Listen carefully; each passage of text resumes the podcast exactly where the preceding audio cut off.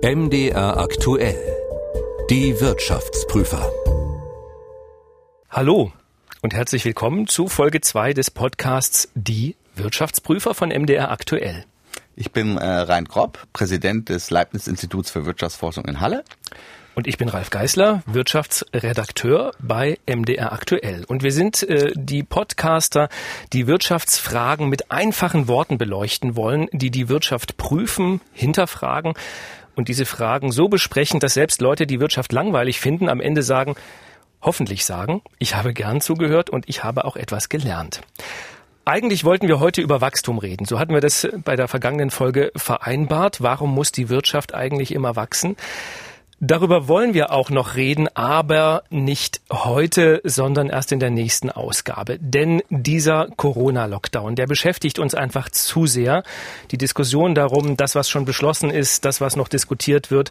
Und deswegen reden wir heute über die Folgen des Lockdowns für die Wirtschaft. Wie viel Lockdown kann sich Deutschland eigentlich leisten? Geht uns irgendwann mal das Geld aus? Wer zahlt all diese Schulden für die Rettungsprogramme zurück? Wir sitzen beide, Herr Professor Kropp und ich, pandemiegerecht getrennt durch eine Glasscheibe in zwei unterschiedlichen Studios des Mitteldeutschen Rundfunks. Ich hoffe, Ihnen geht's da drüben gut in Ihrem... Sehr gut, ich winke Ihnen zu. In Ihrem Aquarium. Also sehen können wir uns, äh, nur riechen können wir uns nicht und auch keine Viren verbreiten. Herr Kropp, bei der Vorbereitung auf die heutige Folge ist mir so ein bisschen durch den Kopf gegangen, durchaus mit einem Augenzwinkern. Es ist ja ein sehr deutscher Lockdown. Wir haben bislang alles verboten, was irgendwie Spaß macht. Tanzen gehen, ins Kino gehen, Konzerte sind verboten, gemütlich im Kaffee sitzen darf man auch nicht mehr, Freunde treffen geht auch nicht. Aber arbeiten gehen, das geht noch. Tja, also das sehe ich anders. Also arbeiten gehen darf man ja auch nicht mehr, außer sie würden äh, vom, vom Schlafzimmer an den Küchentisch als arbeiten gehen bezeichnen. Aber im Ernst, ich meine, äh, es sind schon viele Leute, die nicht mehr arbeiten gehen können. Arbeitslosigkeit ist stark gestiegen um 400.000. Kurzarbeit, viele arbeiten fast gar nicht oder sehr wenig. Das heißt, es ist schon so, dass wir auch noch nicht mal richtig arbeiten dürfen. Trotzdem gibt es ja Leute, die sagen, es arbeiten eben immer noch zu viele. Es gibt Forderungen nach einem kompletten Lockdown, also jede Firma zumachen, die nichts Lebensnotwendiges herstellt. Kann eine Volkswirtschaft sowas überhaupt aushalten? Würde das gehen? Wissen wir nicht. Wir haben es ja noch nicht gemacht. Ähm, wir wissen es wahrscheinlich erst, wenn wir es machen würden.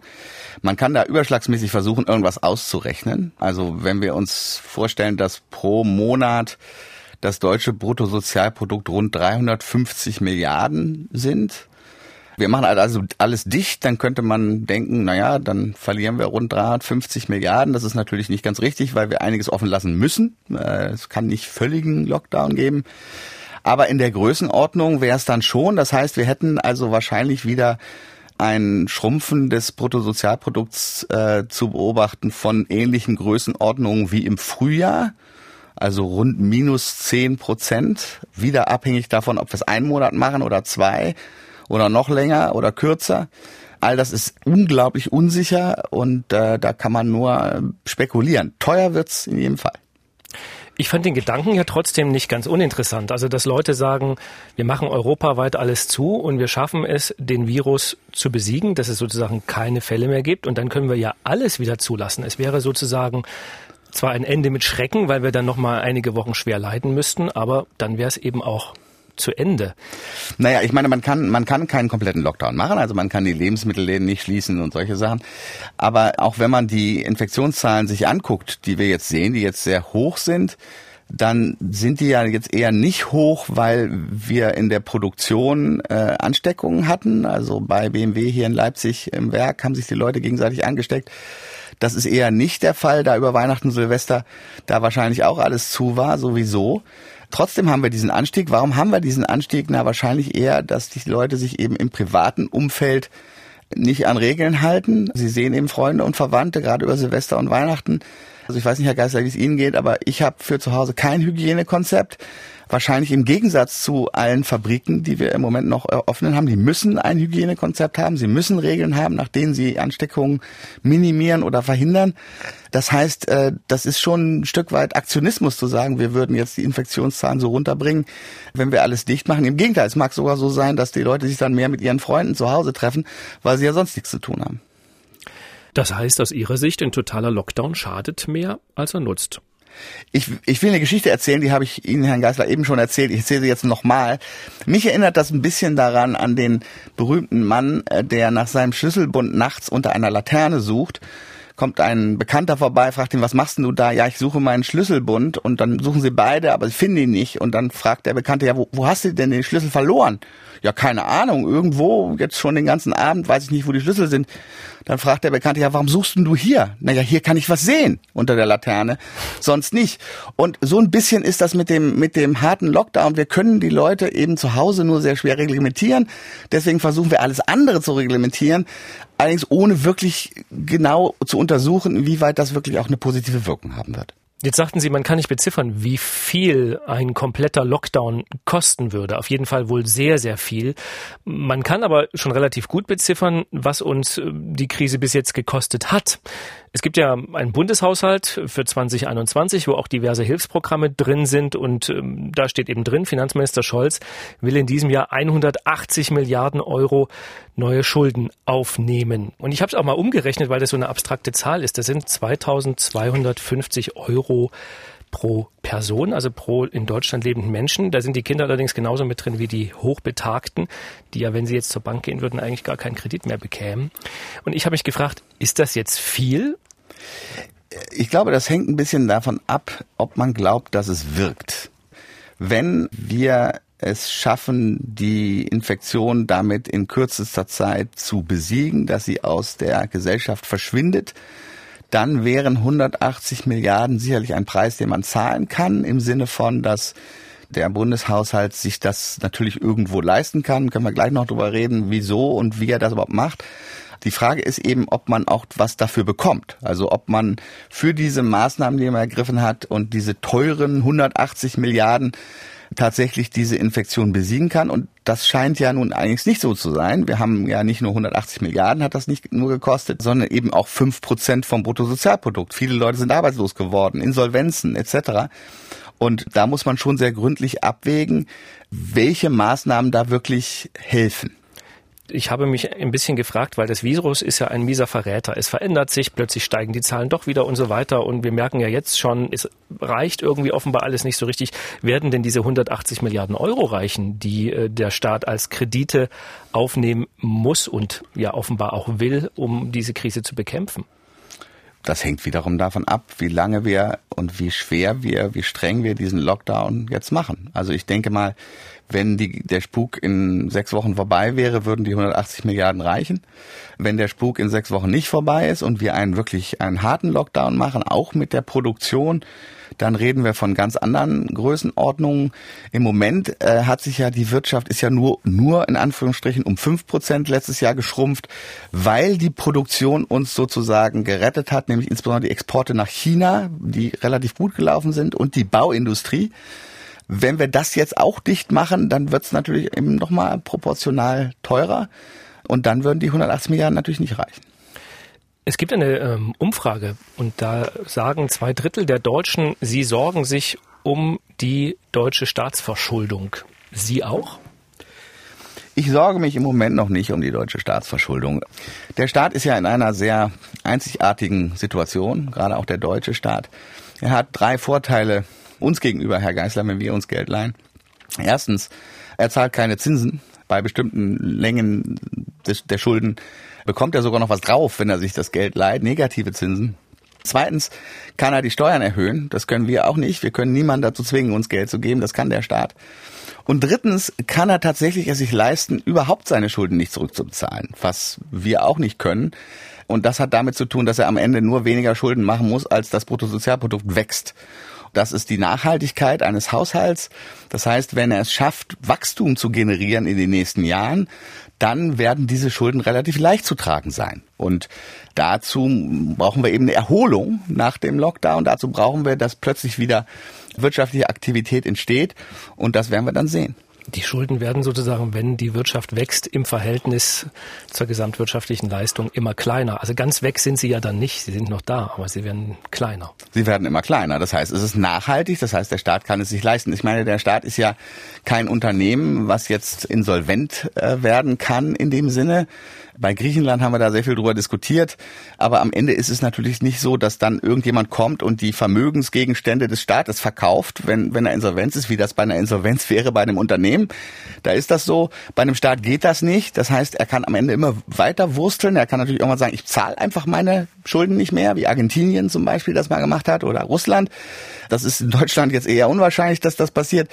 Aber insgesamt kann der deutsche Staat sich relativ viele Schulden leisten, solange die Wirtschaft sehr leistungsfähig ist. Und Griechenland hat viel weniger Schulden als Deutschland, aber konnte sich so viel Schulden eben nicht leisten, weil seine Wirtschaft viel weniger leistungsfähig war. Kann man trotzdem irgendwie sagen, wo die Grenze ist? Also ich meine, die Vorstellung, Deutschland bekommt unbegrenzt Kredit, die glaubt einem ja keiner. Es ist natürlich nicht ganz so. Also es gibt da immer Grenzen. Die Grenzen sehen Sie zum Beispiel in Italien ein bisschen, wo wir jetzt bei 140, 150 Prozent vom Bruttosozialprodukt sind. Und die Italiener müssen tatsächlich mehr Zinsen bezahlen auf ihre Staatsschulden als die Deutschen. Aber man sieht auch in Japan zum Beispiel, wo wir bei 250 Prozent vom Bruttosozialprodukt der Staatsschulden sind, die zahlen trotzdem keine Zinsen auf ihren Staat, weil sie es schaffen, dass ihre Bevölkerung diese Anleihen kauft. Sie zwingen am Ende oder überzeugen ihre eigenen Banken, ihre eigenen Anleger, diese Staatsanleihen zu kaufen. Solange das passiert, kann man sich sehr lange verschulden. Es gibt ja diese schönen Regeln, die Maastricht-Regeln, die man erfüllen musste, um jetzt in den Euro eintreten zu können. 60 Prozent vom Bruttoinlandsprodukt Schuldenstand und nicht mehr als drei Prozent Defizit jedes Jahr. Die waren natürlich völlig aus der Luft gegriffen. Das sind schöne Zahlen, die auch Deutschland im Moment nicht erfüllt. Aber am Ende geht es schon darum, es zu schaffen, auch Wachstum zu generieren. Dann kann man relativ viele Schulden machen. Jetzt haben Sie da ganz viel reingepackt. Ich würde das gerne noch mal ein bisschen aufdröseln. Sie haben die Regeln angesprochen. Also es ist tatsächlich so, man setzt ja die Schulden immer ins Verhältnis zur wirtschaftlichen Leistung eines Landes. Da haben Sie schon gesagt, die ist in Deutschland sehr gut, die ist in Griechenland nicht so gut. Und in Europa ist mal vereinbart worden, wenn die Schulden 60 Prozent äh, dessen betragen, was ein Land wirtschaftlich pro Jahr leistet, dann ist die Grenze erreicht, ab der es noch gut ist. Das sind die sozusagen die sogenannten Maastricht-Kriterien. Es ist auch, glaube ich, immer noch gültig. Nur äh, interessanterweise hält sich da offenbar niemand mehr dran. Also Deutschland hat bereits 74 Prozent Schuldenquote, also 74 Prozent so viel Geld aufgenommen, wie wir jährlich an Wirtschaftsleistung erbringen. Und da stellt sich natürlich schon die Frage, wenn man mal beschlossen hat, 60 Prozent ist die Grenze, wieso sind jetzt 74 Prozent auf einmal okay? Äh, das hängt natürlich auch damit zusammen, und das war auch schon in den Regeln vorgesehen, dass in Notfällen, in besonderen Situationen Länder mehr Schulden aufnehmen dürfen als diese Grenzen. Das, das war schon von vornherein in den Maastricht-Kriterien vorgesehen und nun ist sicherlich die Corona-Krise eine solche Situation, in der man das darf. Jetzt muss man auch unterscheiden von permanenten Erhöhung der Ausgaben. Also wir erhöhen unseren Haushalt, Staatshaushalts permanent um fünf Prozent, sagen wir. Das heißt, wir machen jedes Jahr immer wieder mehr Schulden. Oder wir machen das einmalig. Also im Moment ist das eine einmalige Sache. Wir machen nur dieses Jahr haben wir einen Lockdown, hoffentlich nächstes Jahr nicht mehr. Und äh, wir wollen dieses Jahr den Unternehmern, den kleinen Unternehmen insbesondere, aber auch dann vielleicht den großen, helfen zu überleben. Das ist ein bisschen was anderes, als wenn wir jedes Jahr neue Schulden machen. Und damit ist es tatsächlich leichter, da auch dann wieder rauszuwachsen. Also es wäre ein großes Problem, wenn wir jetzt sagen würden, wir haben die nächsten zehn Jahre äh, 180 Milliarden mehr Schulden, als wir es sonst vorgesehen hatten. Das wäre eine ganz andere Situation, als einmalig zu sagen, wir haben 180 Milliarden mehr Schulden. Trotzdem stellt sich, glaube ich, für viele die Frage, auch wenn es eine einmalige Geschichte ist, ähm, wann zahlen wir das Geld wieder zurück und vor allem wer? Ja gut, ich meine, theoretisch kann man sagen, die zukünftigen Generationen müssen das zurückzahlen. Das stimmt auch ein Stück weit. Also es hat hier sicherlich was mit der Einnahme, den Einnahmen des Staates zu tun. Irgendwann muss sowas über Steuern finanziert werden. Das heißt, wir könnten annehmen, dass in Zukunft die Steuern steigen werden deswegen. Allerdings ist das nicht so. Also ähm, jedenfalls im Moment noch nicht. Also das, das kann sich noch ändern, aber bei den gegenwärtigen Zahlen ist es nicht so, dass der Staat Steuern erhöhen muss, sondern er muss einfach nur dafür sorgen, dass die Wirtschaft wieder wächst. Und wenn die Wirtschaft schneller wächst als die Schulden, dann ist sozusagen alles noch in Ordnung. Dann ist alles okay. Am Ende werden die Schulden als Prozentsatz vom Bruttosozialprodukt immer kleiner. Und äh, solange das so ist, ist das tatsächlich nachhaltig. Wir wachsen sozusagen, das ist die Hoffnung zumindest, aus den Schulden raus. Richtig. Sie hatten die Zinsen auch angesprochen. Deutschland bekommt ja Geld, wenn es sich Geld leiht. Das ist ja eine sehr komfortable Situation. Wie lange bleibt das so? Ja gut, das ist jetzt schon eine Weile so. Und das liegt eben an der sehr, sehr niedrigen Inflationsrate, die auch auf absehbare Zeit sich nicht verändern wird. Sie wissen ja, die Europäische Zentralbank hat ein Ziel von so um die zwei Prozent, knapp unter zwei Prozent Inflation. Da sind wir jetzt seit ganz vielen Jahren noch nicht mal nahe dran. Im Moment sind wir, glaube ich, bei null oder knapp minus, je nachdem, welchen Indikator wir benutzen. Das heißt, solange das so ist, wird die EZB die Zinsen nicht anheben, auch weiterhin ihre Programme machen. Das heißt, dann kann sich der Staat weiterhin verschulden und tatsächlich keine Zinsen darauf bezahlen. Sie hatten mehrfach angesprochen, dass es ja vielen Unternehmen nicht so gut geht und dass die Wirtschaftsleistung zurückgegangen ist in dieser Corona-Krise. Und es gibt ein ähm, ganz interessantes Phänomen, nämlich, dass die ostdeutsche Wirtschaft von dieser Krise weniger betroffen ist als die westdeutsche. Das ist ja für den Osten erstmal schön, aber es stellt sich ein bisschen die Frage, woran liegt es denn? Ich glaube an ein paar Faktoren. Also erstens ist es so, dass es zumindest eine Zeit lang weniger Infektionen im Osten gab als im Westen. Das ist, hat sich allerdings inzwischen umgekehrt. Also die, die äh, hohen Infektionszahlen sehen wir jetzt in, in Sachsen und in, in Thüringen und nicht mehr in Hessen und Bayern. Das war ein Faktor. Der zweite Faktor ist, dass der äh, Anteil der Menschen, die nicht direkt betroffen waren, also im Dienstleistungssektor insbesondere, geringer ist. Also es arbeiten einfach weniger Leute im Dienstleistungssektor, der jetzt doch sehr viel Shutdown hatte. Stattdessen arbeiten viele Leute für den Staat. Also der Anteil der Menschen, die für den Staat arbeiten, ist deutlich höher. Die haben alle ihren Job behalten und das sind alles Faktoren. Darüber hinaus sind die Unternehmen in Ostdeutschland im Schnitt kleiner und exportieren weniger, weniger abhängig von der internationalen Wirtschaftslage als im Westen. Auch das mag möglicherweise etwas geholfen haben. Insgesamt ist die ostdeutsche Wirtschaft etwas weniger geschrumpft. Allerdings ist die Erholung auch etwas weniger stark. Also am Ende hat es der ostdeutschen Wirtschaft auch nicht so viel genützt. Okay. Es gibt noch ein zweites äh, interessantes Phänomen. Jeder würde ja denken, Krise, da gehen ganz viele Firmen pleite und müssen Insolvenz anmelden. Jetzt habe ich mir mal die Zahlen angeguckt. Ähm, wir hatten im Oktober 30 Prozent weniger Unternehmensinsolvenzen in Deutschland als im Oktober des Jahres davor. Da denkt man im ersten Moment, ist ja verrückt, ja. Also 30 Prozent weniger Insolvenzen als im Jahr davor. Es ist aufs ganze Jahr gerechnet nicht ganz so drastisch, aber trotzdem ist der Rückgang äh, auch für das gesamte Jahr 2020 äh, zweistellig. Woran liegt das? Sind die Hilfen zu gut, äh, dass die Unternehmen plötzlich denken, ah, ich bin zwar eigentlich insolvent, aber ich mache es noch ein bisschen länger? Woran liegt es? Also das ist nicht völlig verkehrt, was Sie sagen. Äh, es ist so, dass natürlich der Sinn dieser Hilfen war, zu verhindern, dass Unternehmen Insolvenz anmelden müssen. Das scheinen wir erreicht zu haben. Obwohl also jetzt Unternehmen nichts verkauft haben, sind sie trotzdem nicht insolvent gegangen, was sie sonst wären. Das ist sicherlich ein ganz wichtiger Faktor. Es gab noch andere Faktoren. Der, der zweite Faktor, wichtige Faktor ist, dass die Insolvenzantragspflicht, also unter bestimmten Umständen muss ein Unternehmen Insolvenz anmelden äh, beim Amtsgericht. Diese Pflicht wurde ausgesetzt bis Ende September, dann nochmal leicht ausgesetzt bis, bis, bis jetzt. Und das hat möglicherweise auch dazu geführt, dass Unternehmen, die eigentlich insolvent sind, aber wir es nicht sehen in der Statistik, weil sie keine Insolvenz anmelden müssen. Und der dritte Punkt ist natürlich Kurzarbeit. Kurzarbeit ist ein wichtiger Faktor, weil er einfach einen ganz großen Kostenfaktor bei Unternehmen, nämlich die Lohnsumme, dramatisch reduziert. Das heißt, Unternehmen haben weniger Kosten und können deswegen leichter durch eine Krise kommen, ohne Leute zu entlassen beziehungsweise ohne Insolvenz anzumelden. Und diese drei Faktoren zusammengenommen haben dazu geführt, dass es tatsächlich so ist, dass wir viel weniger Insolvenzen sehen als vor einem Jahr oder vor mehreren Jahren. Aber ist das jetzt sozusagen komplett abgesagt oder nur aufgeschoben? Also sprich, kommt die, kommt die Insolvenzwelle dann noch? Das ist eine Frage, die ich Ihnen fürchterlich gern beantworten würde, Herr Geisler. Dann tun wenn Sie ich denn die Antwort wüsste.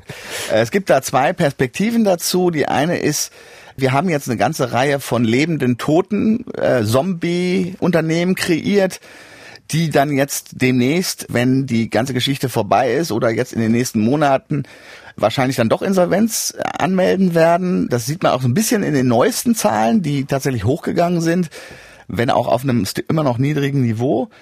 Das könnte sein. Das hieße, wir bekämen eine riesige Insolvenzwelle, was wiederum dazu führen könnte, dass, dass äh, Unternehmen ihre Kredite nicht zurückbezahlen an die Banken, dass wir eine Bankenkrise sehen, eine Finanzkrise, Zweitrundeneffekte in der Wirtschaft, was dann die Erholung wiederum gefährden würde. Das wäre ein ziemlich schreckliches Szenario. Die Alternative ist, dass die Hilfen funktionieren. Die, die Hilfen haben die Unternehmen am Leben erhalten und wenn jetzt irgendwann das Ende des Lockdowns kommt, das Ende des Virus kommt, dass wir dann tatsächlich eine starke Erholung sehen und die Unternehmen sozusagen äh, aus dieser Krise rauswachsen und, und wieder auch ohne Hilfen nachhaltig operieren können. Das heißt, Sie können es nicht sagen. Dabei dachte ich immer, Wirtschaftswissenschaftler sind Propheten. Da sehen Sie mal, wie wenig Sie äh, wissen über das, was wir sind. Ähm, wenn Sie mich jetzt fragen, welches Szenario halte ich für wahrscheinlicher, ich denke mal schon, dass wir jetzt einen starken Anstieg der Insolvenzen sehen werden. Äh, gerade dann, wenn wir einen harten Lockdown machen würden. Auch dann, wenn wir, wenn der Lockdown jetzt tatsächlich noch bis Ostern, nach Ostern anhält, ich glaube, dann äh, werden äh, auch die Hilfen, die auch zum Teil äh, jetzt inzwischen sehr viel langsamer ausbezahlt werden, nicht mehr wirken. Also die werden einfach nicht mehr das auffangen können. Außer wir legen ein neues Programm auf, was dann eben noch wieder sehr viel teurer wird. Ich glaube schon, dass wir da einen großen Anstieg sehen werden, aber ich denke nicht, dass wir, oder ich hoffe, dass wir um diese Finanzkrisenszenario, wo alles noch viel schlimmer wird, dass wir da drum rumkommen. Sie hatten die Kurzarbeit angesprochen. Ähm, prinzipiell finden Sie die ja vermutlich richtig, weil die uns äh, ja am Ende durch die Krise rettet. Naja, sie ist wichtig für die Erholung. Also sie ist erstens, erstens ist sie wichtig in der Krise für die Menschen, die ihren Job nicht verlieren, sondern immer noch 60, 70 Prozent ihres äh, Lohns bekommen. Ähm, das ist auch wichtig für den Konsum übrigens. Die können eben immer noch weiterhin aus Geld ausgeben. Sie, sie können ihre Miete bezahlen und so weiter. Ähm, das ist ein Aspekt. Der andere Aspekt ist, dass äh, wenn die Unternehmen die Mitarbeiter nicht entlassen, dann können sie schneller wieder reagieren, wenn die Wirtschaft dann wieder besser läuft, weil sie ihre Mitarbeiter noch haben. Wenn Sie nämlich Ihre Mitarbeiter entlassen hätten, dann müssten Sie in der Erholungsphase dann neue Mitarbeiter einstellen, die aber den Job vielleicht noch nicht können. Die müssen erst angelernt werden, die müssen erst trainiert werden auf dem Job. Und das verzögert eine Erholung. Das hat man sehr schön gesehen in Amerika nach der Finanzkrise. In Amerika wurden sehr viele Leute gefeuert in der Krise, im Gegensatz zu Deutschland, wo wir Kurzarbeit haben, was dann dazu geführt hat, dass tatsächlich nach der Krise die Erholung in Amerika viel langsamer war als in Deutschland. Drei Irrtümer. Wir wollen in jeder Folge auch über drei verbreitete Irrtümer reden oder ich will Sie fragen, ob es drei Irrtümer gibt in diesem Zusammenhang, nämlich mit dem Lockdown und der Wirtschaft. Was sind da aus Ihrer Sicht die drei großen Irrtümer? Also, so wie ich das sehen würde, ist der erste große Irrtum, sich zu viel Gedanken um die zusätzlichen Schulden zu machen, die der Staat jetzt eingeht. Äh, das kann sich Deutschland leisten, äh, insbesondere vor dem Hintergrund negativer Zinsen und auch der Wirtschaftskraft des Landes. Zweiter Irrtum, die großen Kosten sind diese Staatsausgaben, diese zusätzlichen. Das sehe ich nicht so. Die großen Kosten sind ganz woanders. Die großen Kosten sind zusätzliche Arbeitslosigkeit. Die großen Kosten sind zusätzliche Kurzarbeit. Die großen Kosten liegen in der Unzufriedenheit der Menschen, die nicht mehr ins Restaurant gehen können oder ins Theater. Äh, da liegen wirklich die großen Kosten eines Lockdowns und nicht so sehr in den zusätzlichen Staatsausgaben. Und Nummer drei? Der dritte Irrtum ist, Maßnahmen nur deswegen zu ergreifen, weil man sie ergreifen kann. Und damit meine ich, dass selbst wenn die Ansteckungen insbesondere im privaten Umfeld stattfinden, was ich glaube der Fall war Weihnachten, Silvester und so weiter, dann trotzdem zu sagen, wir schließen aber jetzt die Produktion einfach nur, weil man es kann, weil man die, die, das private Umfeld natürlich nicht so leicht oder überhaupt nicht regulieren kann, dann halte ich das für einen großen Fehler. Nicht nur, weil es möglicherweise gar nicht dazu führt, dass die Zahlen sinken, sondern auch, weil es dazu führt, dass die Regeln, die man hat, die sinnvoll sind, weniger akzeptiert werden. Äh, denn Menschen, die sich mit sinnlosen Regeln konfrontiert sehen, wo sie einsehen, dass das eigentlich gar nichts bewirkt, dann befolgen sie auch die sinnvollen Regeln nicht mehr. Und da sehe ich eine große Gefahr eines harten Lockdowns. Ich will am Ende, da bin ich mir jetzt gar nicht so sicher, ob das eine optimistische Geschichte ist oder nicht, aber ich will etwas ansprechen, wo ich denke, das kann ein bisschen Optimismus schüren. Ich habe mir nämlich angeguckt, wie viele Menschen gründen denn äh, wieder Unternehmen. Und tatsächlich ist es also so, dass am Anfang der Corona-Krise die Zahl der Gründungen relativ deutlich zurückgegangen ist. Aber zwischen Juli und September äh, ist die Zahl der Gründer um knapp drei Prozent höher gewesen im vergangenen Jahr als im gleichen Zeitraum des Vorjahres. Das heißt, mehr Menschen sagen, ich mache mich selbstständig mit einer tollen Idee. Ich hatte im Hinterkopf, Mensch, toll, das sind bestimmt irgendwie Firmen, die was herstellen, was man in der Krise irgendwie gut gebrauchen kann. Aber ist es tatsächlich nur eine optimistische Zahl? Naja, es ist schon so, dass wir historisch betrachtet immer sehen, dass in Rezessionen, wenn die Wirtschaft schlecht läuft, sich mehr Leute selbstständig machen, nämlich dann, wenn sie arbeitslos werden und statt jetzt also Hartz IV zu beziehen, beschließen sie eben irgendetwas aufzumachen, irgendeine Idee umzusetzen. Ob das dann aber immer die guten Ideen sind oder die wirklich produktiven Ideen, also die Ideen, die dann zu einem, sagen wir mal, einem großen Unternehmen irgendwann führen, das würde ich mal bezweifeln. Das ist eher diese Ver Verzweiflungsselbstständigkeit. Notgründung. Äh, Notgründung, das, ne? genau. Das sollte man auch nicht überbewerten. Also das sind auch oft Unternehmen, die dann auch sehr schnell wieder verschwinden. Im Boom werden sie eben nicht gegründet, weil die Leute ihren Job haben und das heißt, sie machen es eben nur aus Not. Das ist jetzt natürlich nicht so optimistisch. Ich habe an sowas gedacht wie BioNTech oder so. Gut, die gibt's jetzt schon ein bisschen länger, aber es gibt ja durchaus Firmen, die sich Gedanken machen zu Impfstoffen, zu Arzneimitteln, zu Hilfsmitteln, zu Digitalisierungsfragen. Ne? Wie kriege ich jetzt die Schüler zu Hause beschult und die sich da vielleicht auch irgendwelche Software überlegen. Die hatte ich so im Kopf, wo ich dachte, Mensch, ist doch toll. In so einer Phase äh, gibt's wieder Kreativität und äh, da entstehen neue Ideen. Ist, ist auch toll, Herr Geisler, wenn so wäre, aber ich, ich befürchte, es ist eher nicht so. Und wir können jetzt nicht hoffen, dass da tolle Unternehmensgründungen aus dieser Krise kommen. Sie leben auch nach dem Motto, ein Pessimist ist ein Optimist mit Erfahrung. ich habe es. Ich meine, die Chancen, es gibt Chancen. Es ist immer so, dass, dass jede Krise Chancen hat. Die meisten Leute wollen, wenn es ihnen gut geht, eigentlich keine Veränderung, aber wenn es schlecht läuft, dann denken sie doch mal drüber nach, was anders zu machen.